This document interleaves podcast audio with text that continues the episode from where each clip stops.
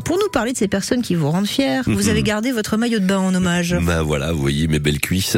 Oui, car je me lançais dans la natation en eau libre, figurez-vous. En fait, vous êtes nombreux à en faire hein, de la natation en eau libre. Sans le savoir, c'est quand vous baignez en plein air, simplement. Par exemple à la Roche-Balue, oui. même dans l'océan. C'est aussi une discipline sportive particulière, Pauline. hein.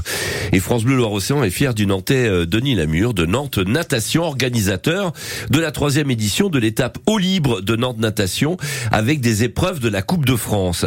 Le réservoir de Vieuxeau était en travaux là cette année. Donc c'est la magnifique base nautique des mines d'Abaré qui va accueillir les nageurs pour cette compétition. Des épreuves qui vont de 500 mètres aux 10 km. Il y a même un relais en équipe de 4 fois 700 mètres.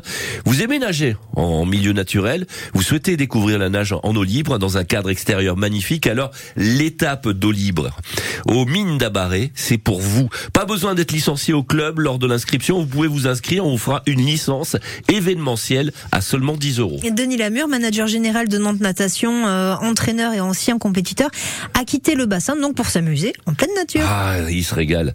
Denis a commencé la natation à l'âge de 7 ans car dans sa famille, il y avait des problèmes de dos.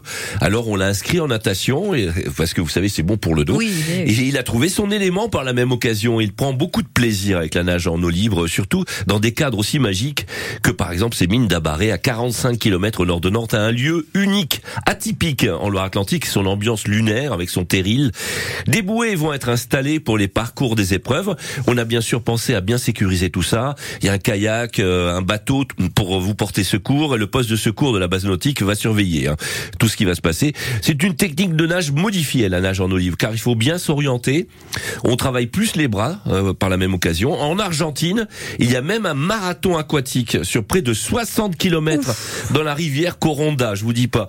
Et, et plus fort encore, connaissez-vous l'ice swimming? Là, j'ai peur, là. oui, c'est dans les lacs de montagne avec euh, de l'eau à moins de 5 degrés.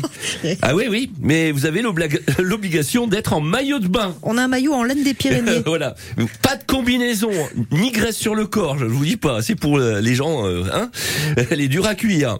Et en, pourtant, ce, l'ice swimming pourrait devenir un jour discipline olympique des Jeux d'hiver. Bon, alors, c'est pas ce qui est prévu ce samedi et ce dimanche. Hein. Ah, vous je pouvez vous rassure, il essayer la base nautique des mines d'Abaret en vous inscrivant sur le site de Nantes Natation. Les seuls glaçons, ça sera dans votre verre après la compétition. Merci beaucoup. Jean-Jacques Lester.